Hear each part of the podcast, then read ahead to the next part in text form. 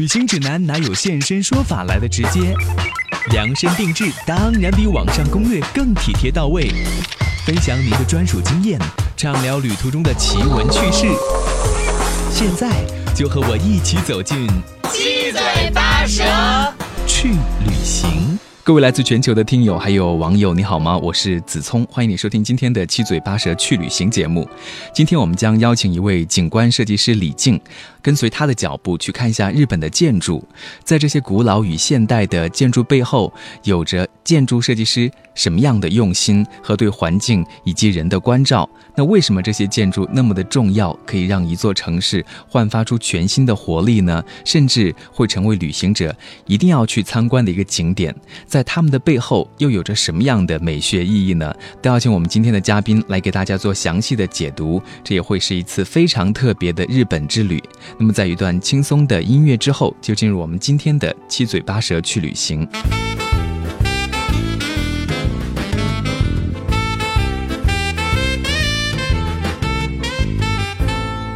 欢迎李静来到我们的节目当中，你好。嗯，您好，主持人好，然后各位听众好。嗯，很荣幸能作为嘉宾来嗯参与这一期的栏目。我们先来认识一下我们这位嘉宾，因为他有着非常特别的专业背景，所以在去旅行的时候的话，就有一种特别的角度去看这个城市里面的一些建筑。你自己的工作是景观设计师。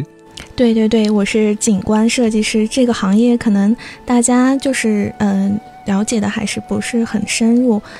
一个城市的一个背景呀，包括它的一些建筑，包括一些城市的环境，嗯，绿化呀什么的，都是需要景观设计师来，嗯，就是为之做出贡献的。嗯，当然我说的这个可能稍微有点，嗯，大了，但是就是景观设计师的责任就是在于改善嗯人们的居住环境。对，有时候我们去旅行，会觉得一个城市里面太多的建筑非常的压抑，没有绿地。但有的地方的话，你就会觉得它既有现代的建筑，又有让人感觉非常宜居的一些绿化的环境等等，就觉得这个城市很舒服，对不对？我觉得这些都是景观设计师要去做的工作。怎么样让在这个城市生活的人觉得这个城市是很贴心的？哈。嗯，是的，就是景观呢，除了给人带来美学的一种视觉的享受以外，嗯，最多的呢还是服务于我们现在的生活。嗯，因为我们现在就是在那种清水混凝土的城市中，嗯，待久了会有压抑的感觉，就像您刚说的那样。嗯，所以景观，嗯，给人带来的，嗯，感觉呢，就是。会让人在这种城市的压抑中，嗯，找到一些自然的，嗯，放松的，嗯，感受。对，所以你去旅行的时候就会有一个特别的角度了。我觉得跟一般的游客比起来的话，你会得到更多的一些灵感和体验哈。对我们都是带着一些专业的角度去进行旅游呀、考察呀这种，嗯，因为可能。有景观设计师的责任在身上，就是不同于普通的游客到此一游的这种经历。普通的游客作为我们来讲的话，会觉得这个城市很舒服、很美，但是我们不知道它美在哪里，它为什么美。但是你们去旅行的时候呢，就可以读出背后，比如说设计师的用心，还有他设计的时候用了一些什么样特别的方法。对，嗯，而且就是我们可能会根据嗯每个城市。或者是每个国家他们所特有的一些地域文化，去深入的挖掘，然后来体现这个城市，嗯，不同于别的国家带给人的一些感受，就让人进入这个嗯领土的时候有一种融入感，就是知道哦这是在哪里，然后有一种很亲切的嗯回归的感觉。嗯，我们今天要聊的是日本这个国家其中的一些城市还有建筑啊。之前子聪在了解日本这个国家的时候，并没有从建筑这个角度去做很深入的研究或者解读。但是呢，看到李静给我的资料之后，就觉得哇，这种角度去旅行的话是非常特别的。好像我也因为你给我的资料看了之后，就很想。去日本看一下它的建筑风格，站在它的面前去看一下是什么样的一种味道。对的，日本的建筑特色呢，嗯，也是不同于其他国家的，嗯，尤其是就是嗯，非常大家家喻户晓的建筑师安藤忠雄，他的作品，嗯，包括光之教堂，嗯，一些典型的作品呢，都是有它所特有的一些特点，嗯，例如这个光之教堂，他们所突出的特点呢，主要是有那种简洁的线条，嗯，维和的几何体块。嗯，包括一些轻盈通透的木结构，然后混凝土与玻璃，嗯，虚实对比的这种风格，来体现日本的一个嗯简洁的一种朴素的一种建筑文化。嗯，有时候我们想到很现代的建筑的时候，就会想说，这种建筑是不是会破坏掉城市原来的风貌，或者让它那种很古朴的感觉就消失了？但是作为建筑师的话，他可能考虑的跟我们一般人不一样，他会把。那些有味道的、有岁月痕迹的东西，然后再结合现代的一些设计方法，对不对？然后设计出来的东西会让你觉得焕发出来了一种新的生命力，但同时呢，也没有丢失掉以前的那种味道。对，嗯，就是如果，嗯，这就是一个那种场所精神的一个继承，嗯，因为建筑呢，它也是一种，就是。呃，一个城市的语言，它如同景观一样，就是所要表达的不仅仅是一个居住的一个环境，而可能更多的是这个城市的历史痕迹。所以说，嗯，就是像日本的一些建筑呢，很多的神，包括一些神社呀、鸟居啊，这种都是呃，就是遗留下来，就是日本的一种很。嗯，传统的一个，就像中国的那些古建一样，有代表性的一种文化。嗯哼，那你自己到日本去做这一次毕业旅行的时候，啊，带着观看当地建筑或者是学习当地建筑的这个目的去，你的第一站去到了哪里呢？嗯，我第一站呢是，嗯，来到了那个明治神宫。它这明治神宫呢，它是属于就是嗯日本的神社之一。嗯，它所嗯具有的文化呢，也是嗯很很有代表性的。嗯，明治神宫的背景呢，我就不用多介绍了。然后主要是想给大家说一下明治神宫它的一些园林景观的设计。OK。嗯，就是明治神宫呢，它分为这个内院和外院。嗯，它的内院呢，西边是美丽的神宫御园，御园西北角是明治神宫的本殿。我们说啊，所谓好的建筑呢，就是让你一看到它，就会注意到它旁边有一棵树。当时我去，嗯，去就是旅旅行的时候呢，看到的当时最震撼的这个场面呢，就是当时建筑的两侧有两棵，嗯，非常非常。美丽非常成型的一个槐树，嗯，这样的话就衬托这个主体建筑有一种非常宏伟的感觉。然后包括那天，嗯，他也正好在举行这种婚礼的仪式，嗯，伴随着这种古建的优雅，然后包括园林景观的，嗯，自然的美美景，然后使这个场场面呀，都是非常让人，嗯，内心感触很深的。对。其实神宫这样的地方，让我们听起来或者去到那个地方的时候呢，内心就会很安静啊，有这种宁静的感觉。再加上我看到你给我的资料里面说，这个地方是人工造林的一个典范，所以除了你看到的这种很古朴的氛围以外，它还有绿色。这种绿色呢，它虽然是人工造林的，但是呢，也非常的自然。对，嗯，因为嗯，我觉得就是。在这种嗯古建中，嗯融入的一些自然的景观，是会将这种古朴的这种风情呢，嗯更加的突出。包括它栽种的日式的庭院，日式庭院呢，也是就是不同于别的国家的一种有有着它自己的特色的一种庭院景观。包括一些枯山水，嗯，包括一些平庭，嗯，还有包括它。嗯，种植在庭院中的红枫，这都是非常典型的一个日本园林的一个特色。嗯，日本园林的特色呢，也是也是非常吸引我的。嗯，就是它能给人带来一种很精致、很素雅的感觉。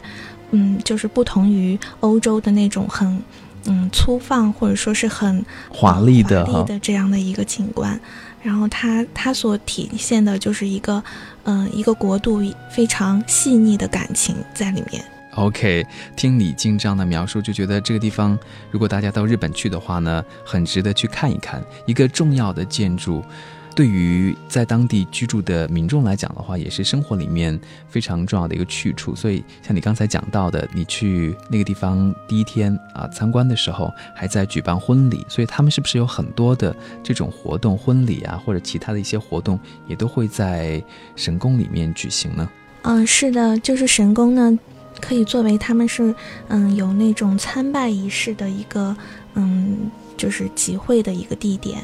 所以他们很多重要的礼仪呀，或者说是嗯很多就是成人礼呀之类的，都会在这样的地方来举办。OK，那有没有什么样的季节，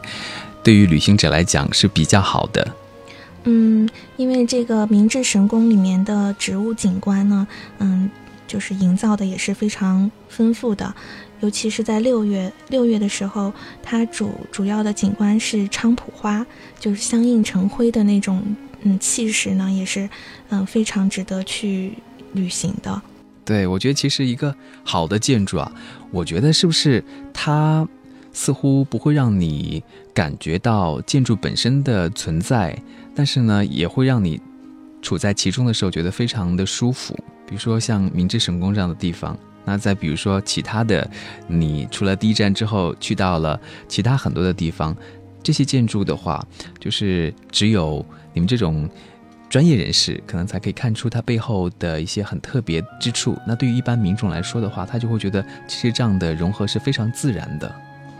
嗯，是的，就是嗯，因为如果从这种嗯植物的景观来看的话，可能神宫内的一些植物呢，就是。栽种的时候就会不同于其他的呃公园的那种仪嗯风格，可能更更注重一些嗯就是它的仪式感，或者说是嗯比如说在颜色的选取上面呀，也会呃就更符合这种神宫的一个嗯低调的那种嗯那种含蓄的这种风情。嗯，例如像明治神宫，它所选用的最多的这种植物就是，嗯，六月盛开的那个菖蒲花，嗯，这也是最适合去明治神宫旅游的这个时期。嗯，它形成的这种，嗯，相映成辉的这种景象呢，也是明治神宫，嗯，带给人们最，嗯，特别的一个感受。对，所以我觉得大家在去到这样的地方旅行的时候，除了用眼睛去感受以外呢，还要用心灵去感受啊，感受它建筑背后的这种用心。那我们今天节目呢，请到的是景观设计师李静，要给大家介绍一下他到日本去啊，做了很多。跟建筑相关的一些研究，刚才说到的是明治神宫。那么在一段音乐之后回来呢，我们继续要请李静来给大家介绍一下，在日本还有一些其他的什么样很重要的一些建筑要推荐给大家。你在旅行的时候呢，也不要错过了。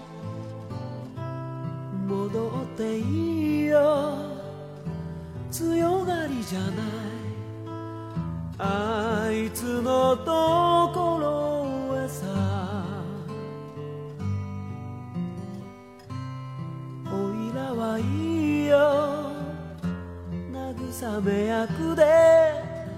通した。恋だった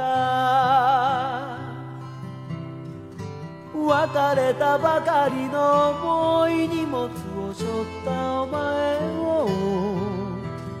駆け足で引きずり連れ出そうとしたおいら。力任せに愛したけれども影は消えずこの恋おいらの空回り寒がらない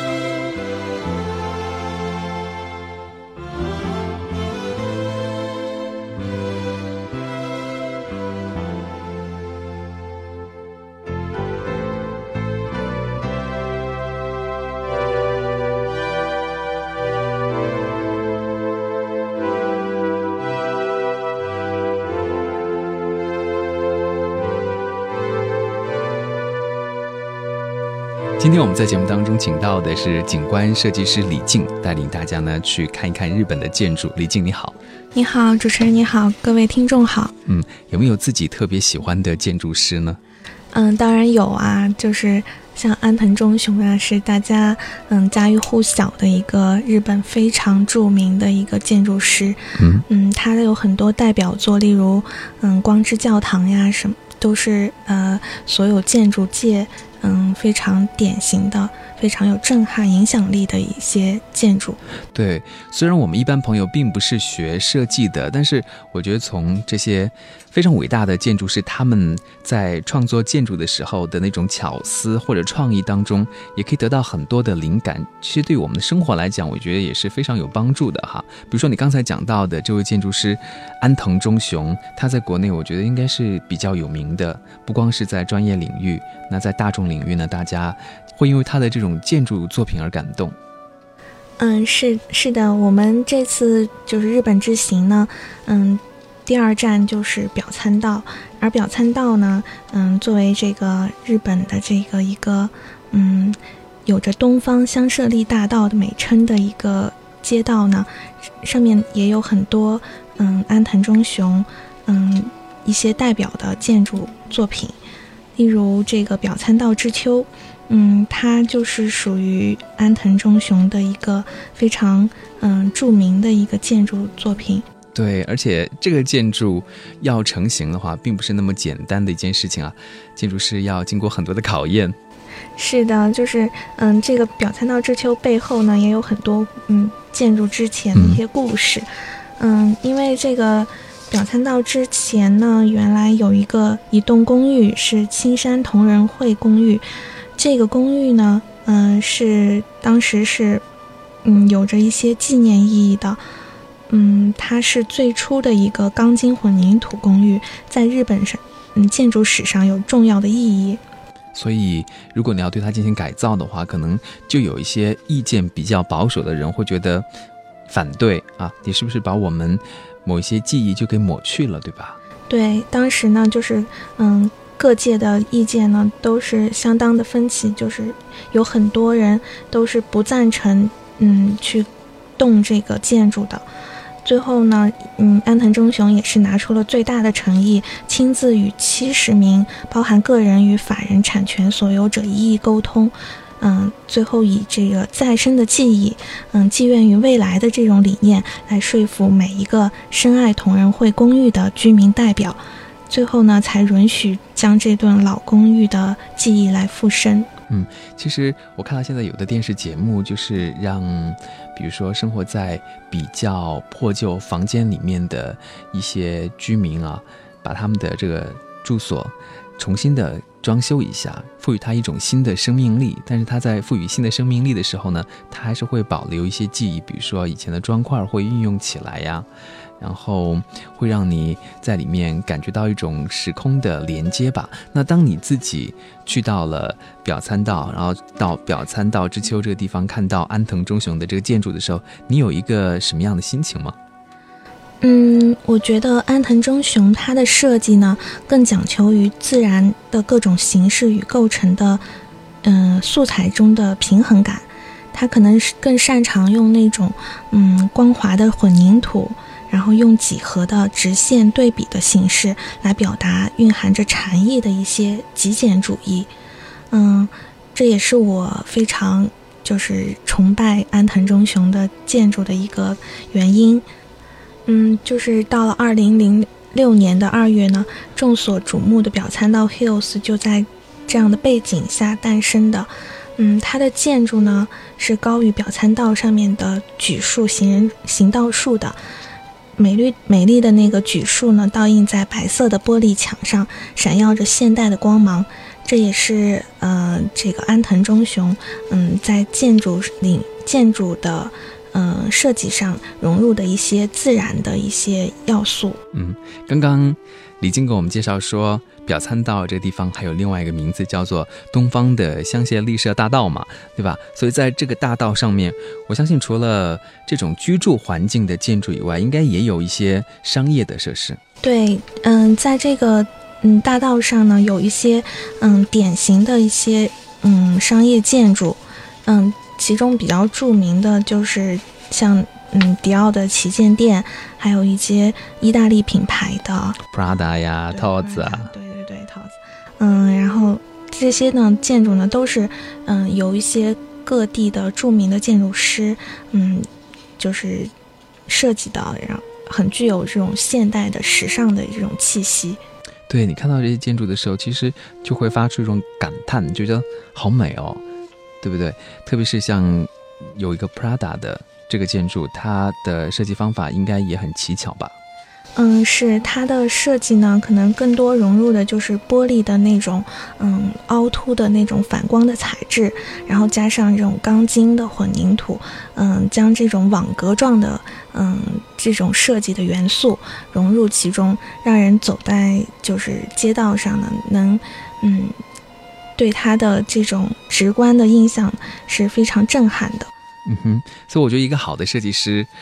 他在对城市进行改造的时候，就会让这个地方重新焕发生命力出来。我相信这个地方也因为，比如说安藤忠雄他做的这种设计的改变，还有其他景观设计师的努力之后呢，就变得更加的热闹了。可能这个地方也会成为一个中心。嗯，是的，这个这条街道呢，确实是当时嗯表参道的一条非常繁华的一个。街道就是很多呃著名的品牌呢都入驻在这个街道中，嗯，很多国外就是旅游的一些游人呢也会就是在这条嗯街道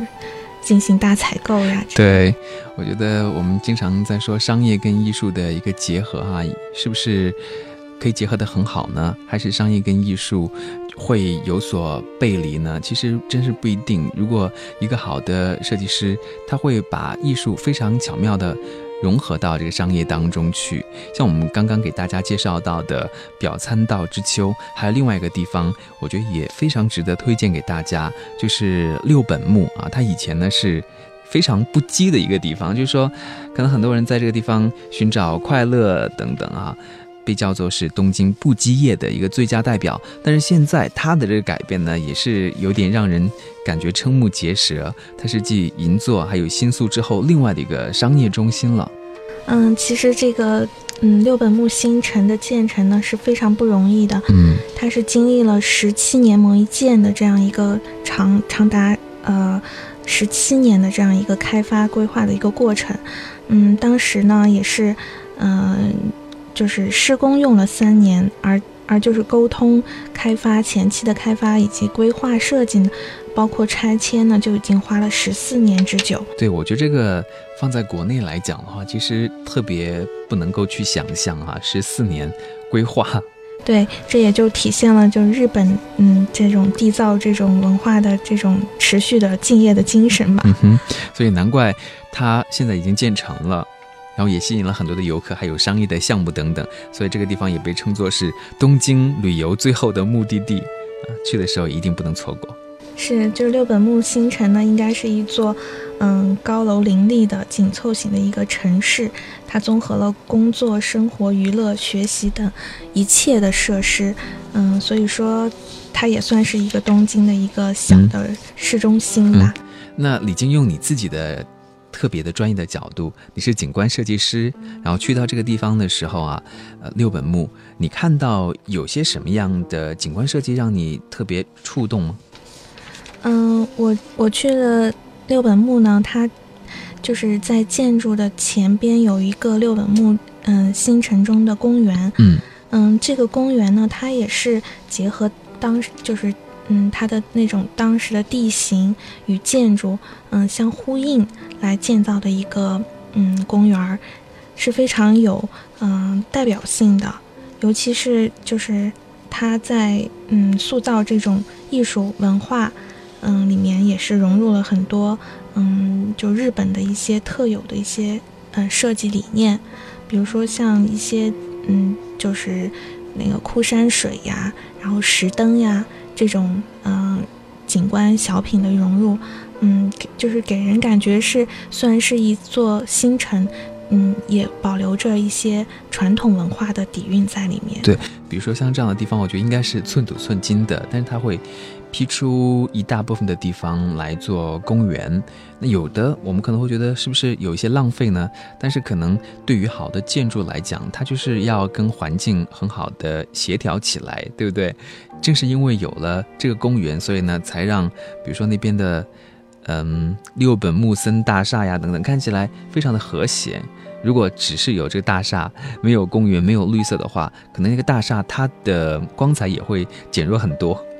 嗯，是的，嗯，就是在这种开发商呢，嗯，就是后面还建了一个毛利庭院，嗯，这个庭院呢，就是和一个露台的广场，嗯，供人休闲融入，嗯，主要是提供这样的一个活动，嗯，场所，它它的所表现的一些，嗯，就是景观的一些，呃，元素呢，也是，嗯，按照这种日式的造园的。那种手法来进行的，嗯，包括一些就是潺潺的水声呀，嗯，花香，还有以及嗯日本嗯典型的樱花的栽植，嗯，就给这种东京这种高楼高楼林立的这种场所呢，提供了一个户外的一个休闲的一个空间。OK，有的时候我们去旅行啊。嗯，比如说在国内好多城市都会有个感觉，千城一面，看起来每个城市都差不多，没有太多的特色。但是好的建筑，它就是会把当地的特色融入进去，让你在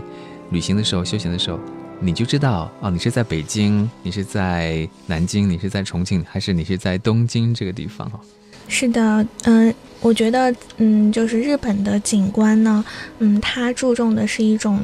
极简的一个设计理念，嗯嗯，就像我们平时购买这种日本的一些设计的生活家具、什么无印良品呢？对，就是可以从这种风格上面就可以体现出来这种日本的这种嗯景观所要传达的理念。嗯，我们在我在旅游旅行的时候呢，我就发现很多这种大街小巷啊，嗯，它的是就是在做一些嗯道路景观的嗯设施，包括小品的设计的时候。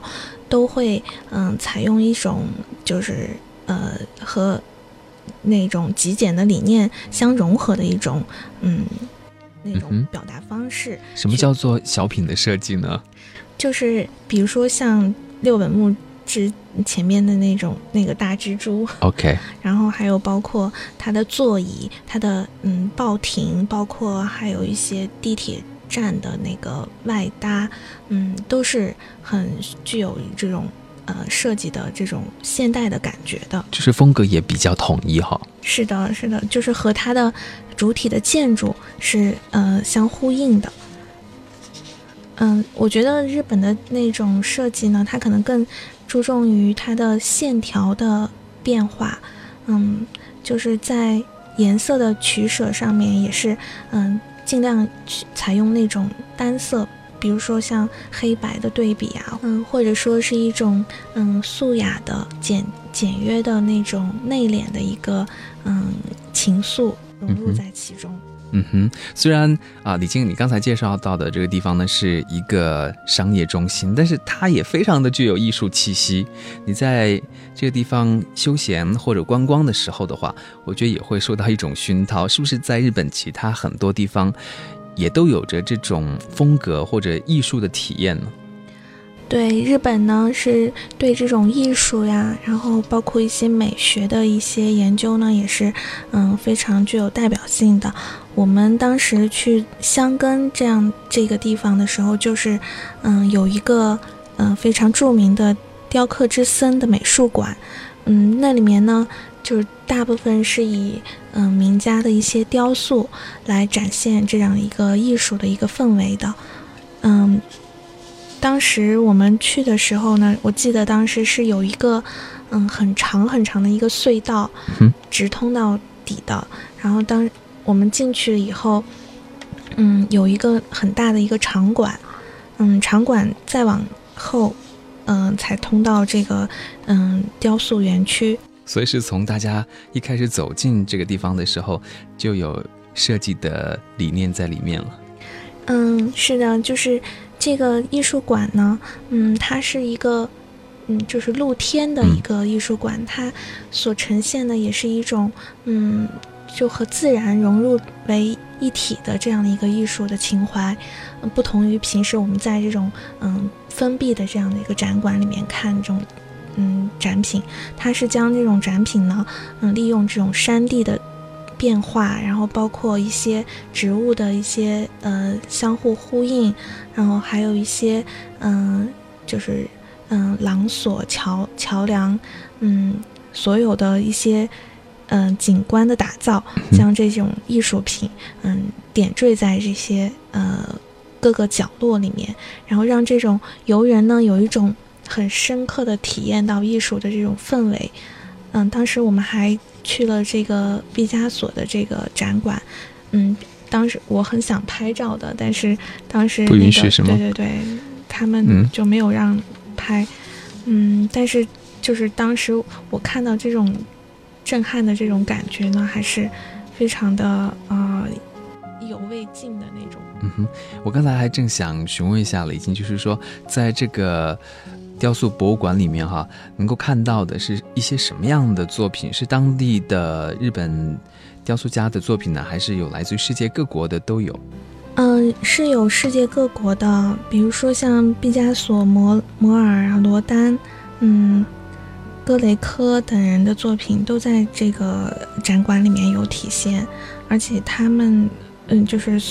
所表现的形式呢也是不同的，有人有些是用那种雕塑来嗯体现的，有些是用钢就是钢混的这种结构形式来体现，还有一些是用一些科学的一些手段啊，比如说像那种嗯天平啊这样子展示的一种嗯一些科学的素养，然后还包括一些嗯画家的一些嗯作品呀什么都融入在其中。我记得印象最深的就是一进去有一个那个很大的一个骰子，然后嗯当时就是他们用那种镂空的那种嗯嗯应该是嗯钢结构吧，然后。刻的这种，嗯，这个雕塑馆的这个名称，嗯，那个图片拍出来也是非常非常非常的好看。对，就是说在这地方你可能会看到传统的一些雕刻的非常美的一些雕塑，那也有很具有现代观念的一些现代的雕塑哈。哎，会不会有的雕塑让你看到之后，嗯，在他面前沉思很久？嗯。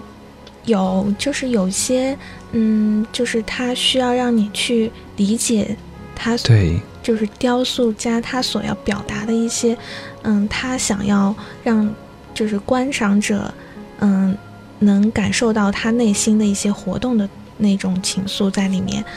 我看到有一些，呃，就是很夸张的一些，嗯，嗯，就是表现的一些手手法。嗯，有有些就是，例如没有头啊，或者说是铺在地上的那种，嗯，就是女人、男人这种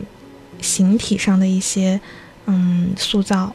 哎，那这个地方会不会有就是美术馆里面的讲解员来给你解读呢？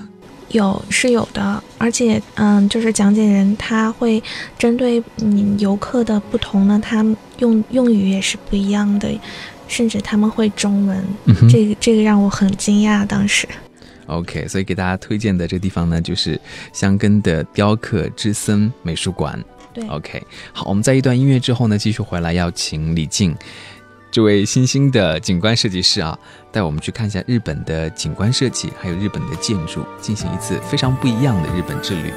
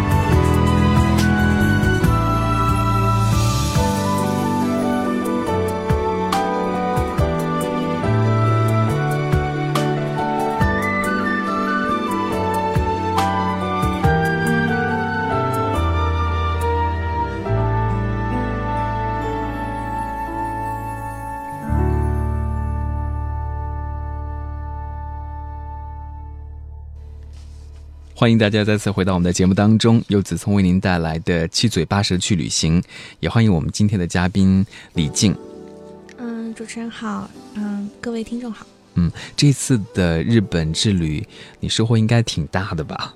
嗯，是的，就是尤其是他作为一个景观设计师去，嗯，考察兼旅游的这种形式，嗯，主要就对这边那边的建筑文化呀、景观文化，嗯，都有所震撼。嗯，好像抛开你的专业这方面的观察以外，你自己对于日本来讲的话，也都会有一种特别的感情哈，一直都很想去。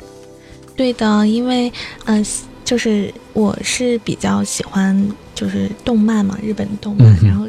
就小的时候会经常嗯，就是画那种漫画呀、插画，所以说可能嗯很多的因素是因为嗯小的时候的那种向往呀，然后后来才嗯就包括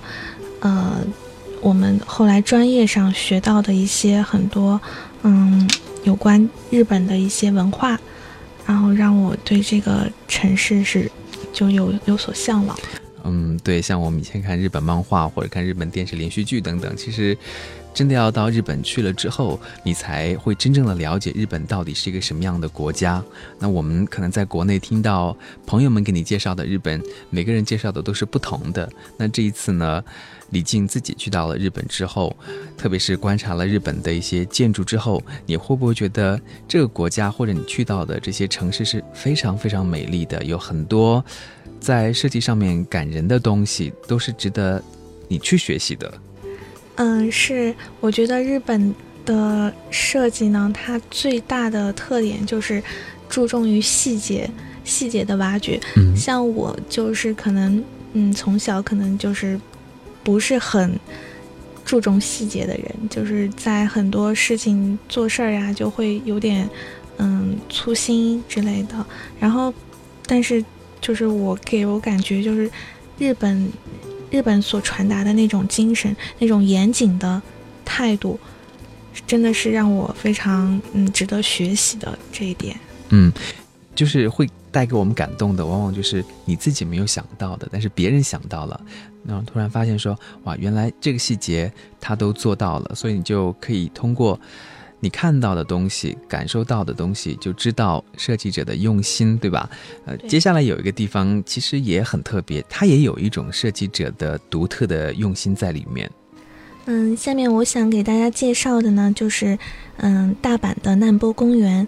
嗯，它这个公园呢是由美国捷德国际建筑事务所总体规划设计的。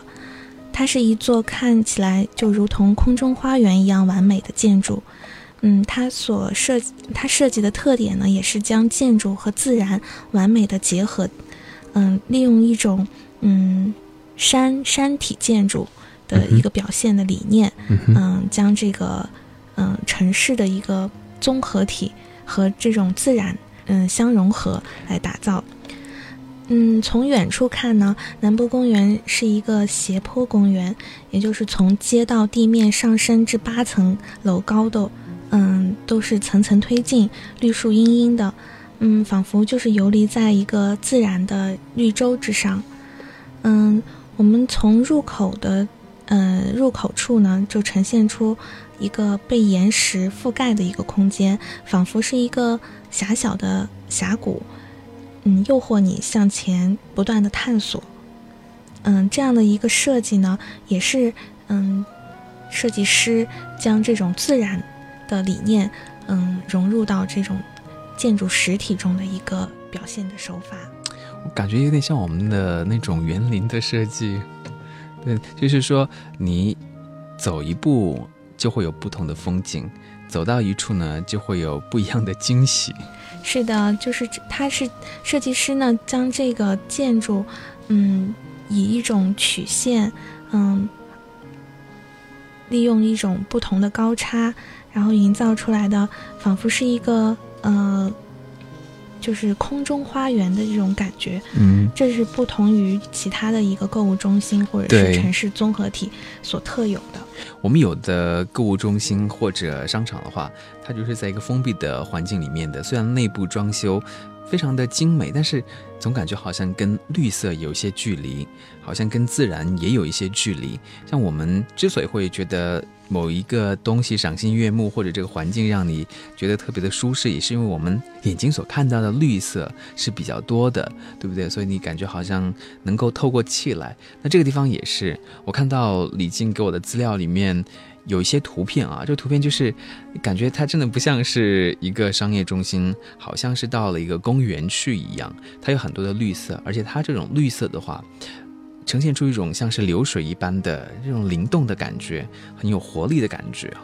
是的，嗯，这个峡谷的设计呢，也是融入了很多嗯要素，比如说像溪水、山石、植物、岩洞，嗯，山间的阳光。这种设计的要素来打造这种一个嗯城市的一个综合体，嗯，我觉得它这边有特色的就是它更多的利用了一些屋顶花园以及垂直绿化的一个，呃，就是嗯新新的城市理念，因为我们现在的设计呢，嗯，就是包括一些建筑设计，包括一些景观设计，可能都更加偏向于它的生态的打造，嗯，它。不能再是一个那种，嗯，嗯，就是钢筋混凝土的一个时代，它可能更需要一些，嗯，自然的呼吸，就像他们所说的那种会呼吸的建筑，嗯。对我看到有位建筑师说，当我们经历被大自然所环绕的场所的时候，我们的精神上会感觉到一种富足。而且呢，他也说，真正的场所并不存在于大楼之间，而是存在于人们值得记忆的体验当中。其实你去到了这个南博公园，这个体验就会让你觉得好特别，你就会把这个地方给记忆下来了，对不对？对，这就是设计师所强调的场所制造的那种理念。嗯，他就是需要嗯打造这个场所精神，让人走在其中，仿佛嗯身临其境，就不同于嗯就会对这个场地有特殊的一些情怀。嗯，我看到白天它呈现出来的是一种景致，那到了晚上的时候呢，又是另外一种风情了。我是来自于重庆的，那重庆都说夜景非常的美丽。我看到这个图片的时候，觉得它的夜景啊，加上这些灯光的营造之后，那个氛围真的非常的温馨也好，或者说有活力也好，让你觉得特别的舒服。嗯，是，这是一种不夜城的感觉，是吗？就是我记得重庆有一个那个洪崖洞嘛，你说洪崖洞是当时也是呃作为一个景观来考察的。嗯，这种这种嗯，正好南博公园呢，这种这种制造嗯就是建设的理念呢，可能跟那种呃山体的这种文化、山体建筑的这种景观也是相呼应的。所以说他在嗯夜景的打造上呢，也是下了很大的功夫。嗯，真的很希望可以让大家看到这个图片，你知道这地方有多么的美丽。其实也完全可以作为一个景点去观光、去旅游。晚上的时候呢，也要去看一看。我觉得真的是非常棒的一种体验。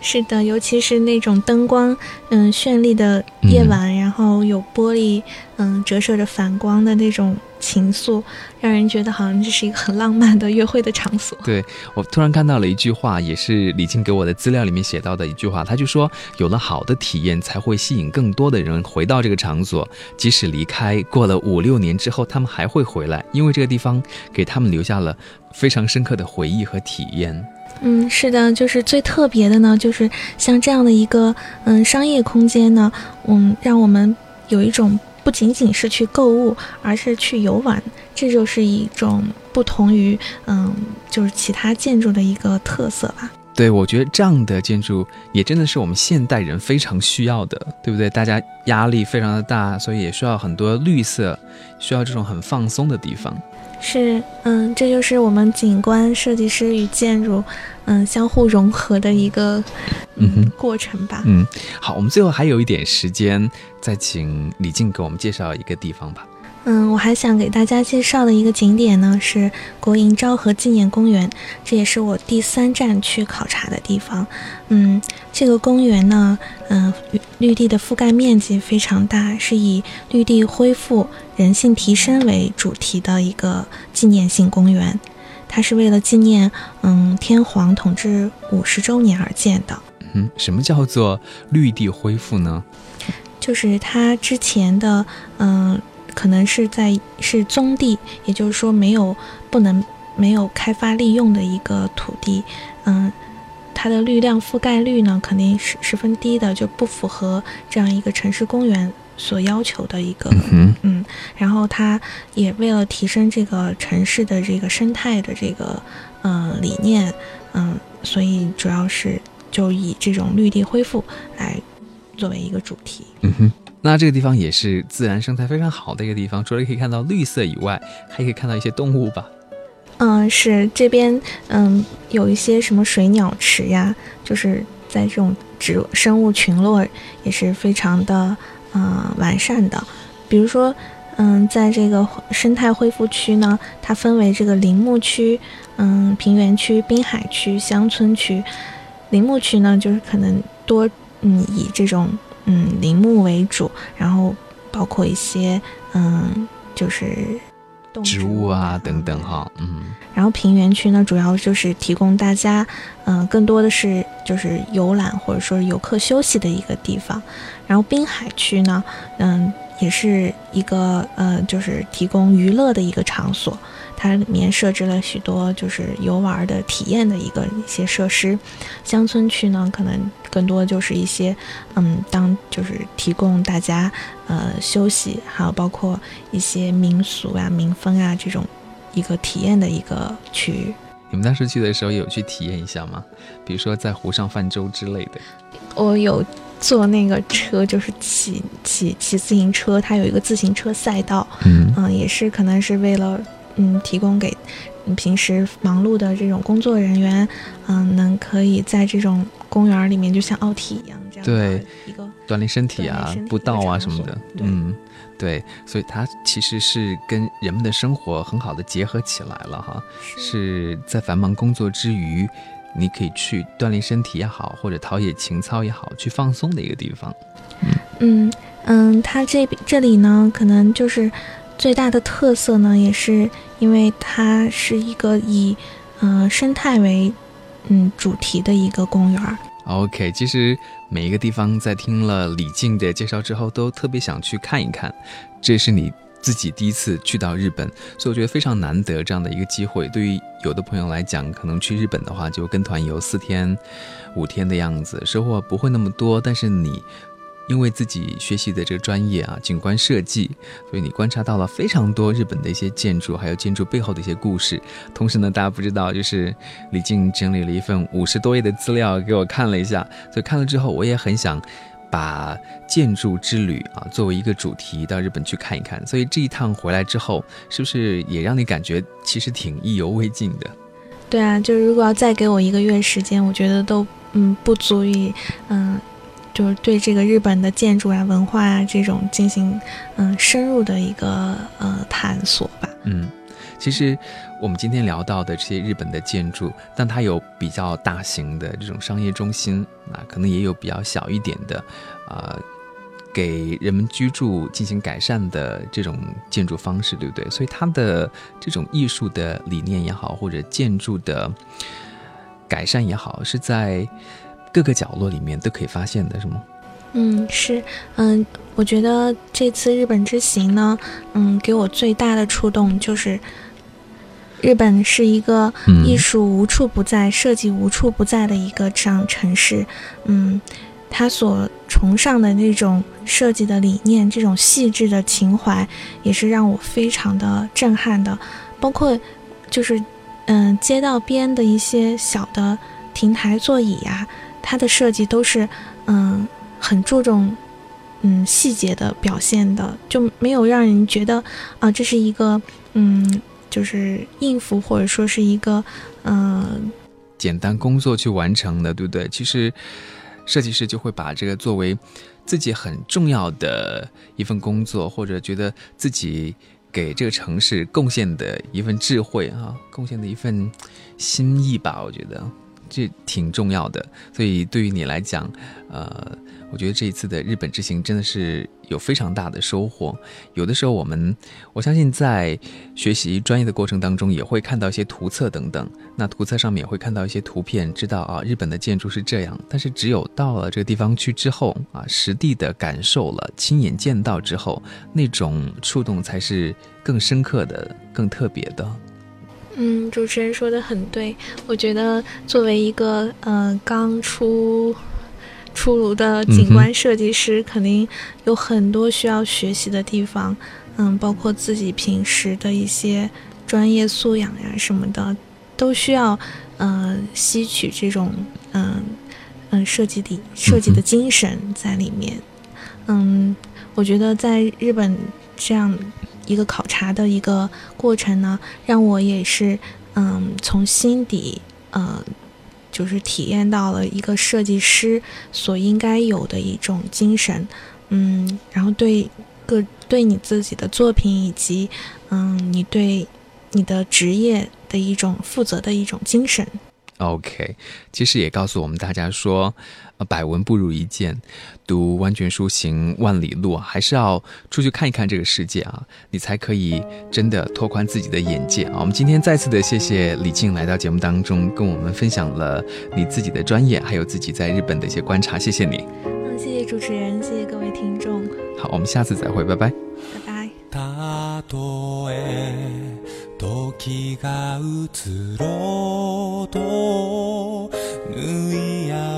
せた絆は決してほどけない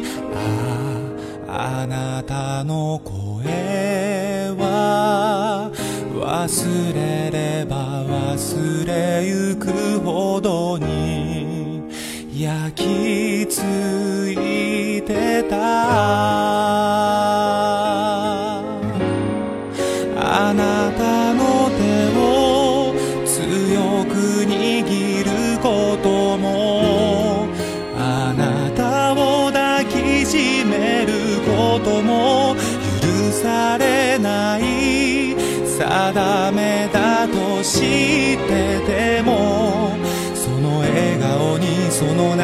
涙にそのひたむきな思い